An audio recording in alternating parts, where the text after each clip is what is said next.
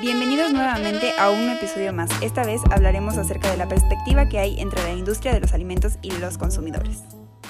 Para empezar, hay que ver que la industria, como todo, tiene un origen. En este caso, desde la subsistencia de la casa y la recolección en la agricultura, pues estos fueron los primeros pasos para una revolución cultural en la tecnología humana y la ecología, que constituyeron un fenómeno macroevolutivo. Han proseguido avances dentro de la tecnología de alimentos a lo largo de la historia. Igualmente, posguerra, pues ya muchas familias que tradicionalmente consumían pues, los alimentos en, familia y en la casa, pues fueron sustituyendo poco a poco estos por bocadillos y comidas preparadas individualmente, porque eh, empezaron a, a trabajar tanto los hombres como las mujeres y pues no siempre se podía comer dentro de casa, ¿no? Que es algo que también pasa ahora. Así que estos cambios sociales han ido influenciando profundamente en la percepción del consumidor sobre los precios, costos, también la conveniencia, menú, calidad y ubicación de diferentes productos o inclusive restaurantes. Pero bueno, hay que recalcar que en sí la alimentación es el conjunto de las relaciones entre los seres humanos y los alimentos, tanto en su uso, asimilación, como la diversidad de actitudes, comportamientos, hábitos, patrones de mm, alimentarios, entre pues muchas cosas que lo engloban. Entonces, todo esto va a abarcar lo que es nuestros hábitos de alimentación y nuestra relación con la industria. Eh, si bien dependemos muchas veces de la industria para poder alimentarnos, eh, no significa que todos los alimentos que sean procesados o ultraprocesados sean malos. Ya como lo habíamos dicho anteriormente, inclusive una manzana que llega desde el campo a tu hogar es una manzana procesada porque ha sido parte de un proceso en el que se regó, se cultivó, se cosechó y se transportó hacia el lugar más cercano donde la pudieras comprar. Pues es que no hay duda de que hay cierta actividad económica a través de esto y la producción de los alimentos eh, es fundamental para, para eh, suministrar el alimento suficiente en cuestión al crecimiento de la población, que ya también le hemos mencionado en cuestión a lo que mencionábamos de del agua, de, de, cómo poder reducir el consumo de agua a través de los alimentos y todas estas cuestiones. Sabemos que obviamente va a haber un crecimiento mayor sobre la población, que obviamente esto va a poder ayudarnos a eh, combatir ¿no? a lo que nos espera en un futuro.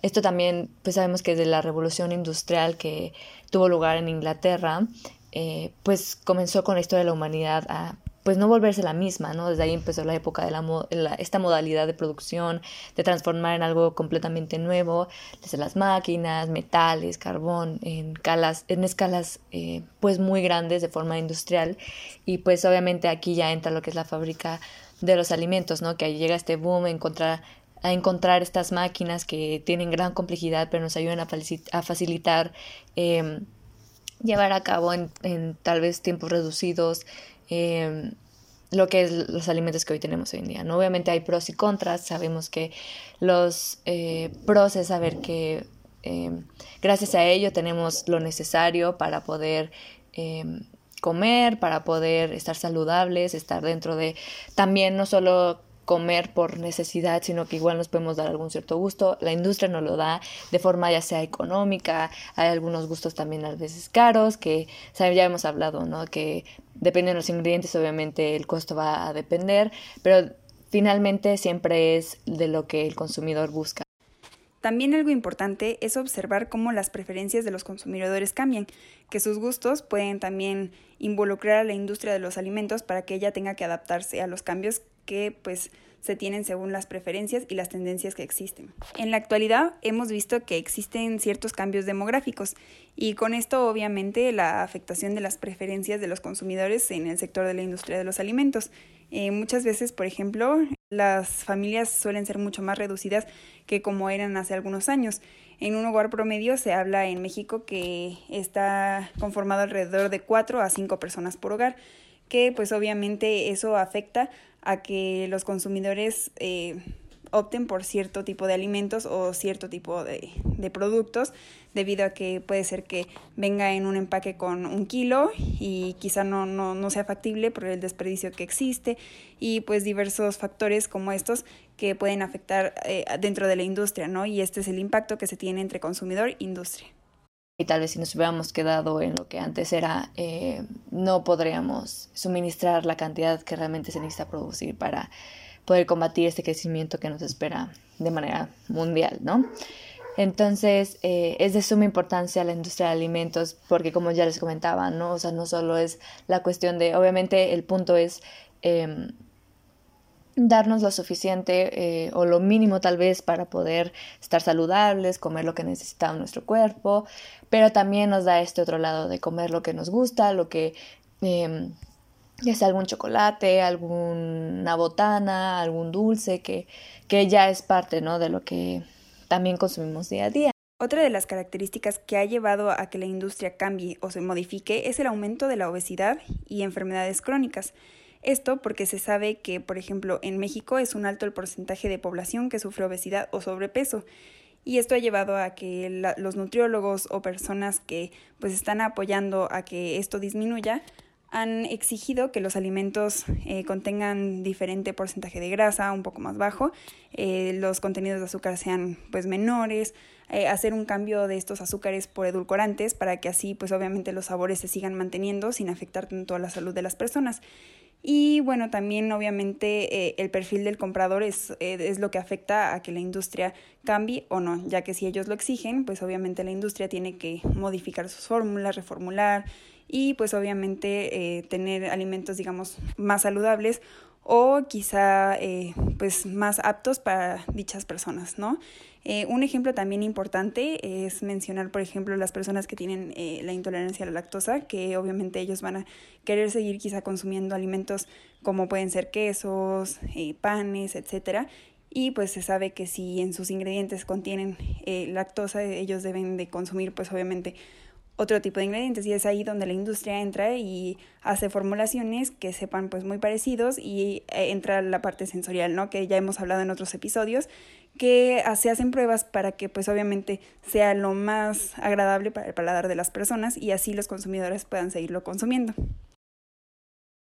Sí, claro, ha habido bastantes desarrollos y sin embargo, junto con esto también se está viendo la perspectiva futuro, ¿no? De de cuánto se va a necesitar producir, como ya lo habíamos dicho. En el 2050 se estima que 9 mil millones de seres humanos necesiten ser alimentados. Entonces, aquí va a ser un problema, ¿no? Puesto que contamos con menos de 30 años para transformar radicalmente lo que es la agricultura y producir pues de manera sostenible más alimentos sin exacerbar los problemas ambientales. E igual para prevalecer las prácticas actuales se necesitan más de mil millones de hectáreas adicionales de tierra agrícola para alimentar a la población que viene en el 2050. Así que también no se puede estar exigiendo que, no sé, en el caso de los organismos genéticamente modificados, no se usen porque no se puede satisfacer esta demanda. Y, y hay que tener en cuenta esto de que hay necesidades que satisfacer y que, como lo habíamos dicho, eh, estos organismos modificados no son malos, igual la industria no es mala y más bien el, daño o el problema lo hacemos nosotros desde que tiramos alimentos, eh, no los consumimos y, y no distribuimos equitativamente eh, la comida ya de manera pues global. Em, creo que es fundamental que nosotros veamos que la industria de alimentos también está buscando la manera de complacer lo que busca hoy en día lo que es el consumidor y satisfacer también, como les mencionaba, no solo como las em, necesidades básicas, sino también esta satisfacción del consumidor que tenga en cuestión a propiedades organolépticas, ya sea el color, el olor, el sabor de los alimentos que nos proporciona. Entonces, eh, creo que es un punto clave en el que podemos crecer todavía muchísimo más. Igual hemos hablado de la voz que tiene el consumidor hacia lo que es la industria. Completamente se produce lo que el consumidor busca, ¿no? Ya sea barato, caro, eh, pues intermedio.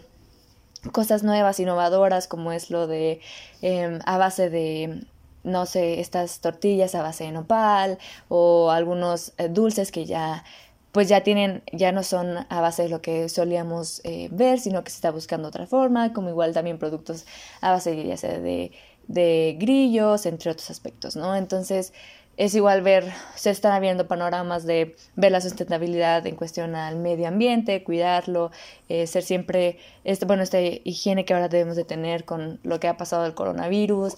Entonces, eh, creo que es un reto de, y ha sido un reto em, mantener lo que la industria ha logrado y pues nada, yo lo considero que es de suma importancia ver lo que ha logrado la industria de alimentos y pues ser partícipe, ¿no? O sea, no solo dejarlo como eh, que es una carga completamente hacia los que estudian eso o así, sino también tal vez involucrarnos nosotros a ver lo que estamos consumiendo, igual exigir, como ya les hemos dicho, de, del producto que queremos, entre otros aspectos, ¿no? Entonces, Completamente está a criterio de ustedes ver la importancia de la industria de alimentos. Esperemos que también la información que les hemos proporcionado sea eh, fundamental para que ustedes también vean todo lo que va detrás después de consumir o obtener algún producto, ¿no? Y por último, creo que es importante que ustedes como consumidores que están escuchándonos en este momento sepan tomar decisiones claras y sepan que si ustedes exigen a la industria que realice cierto tipo de alimentos o le hacen saber que no les agrada, la industria obviamente va a modificar sus producciones por algo que sea más agradable para la población en general. Y bueno, síganos en nuestras redes sociales. Recuerden que estamos en Facebook, Instagram y Spotify. Obviamente. Pueden seguirnos como L.ciencia del comer en Instagram y igual buscarnos como la ciencia de comer en Facebook y en Spotify porque nosotros somos la ciencia del comer.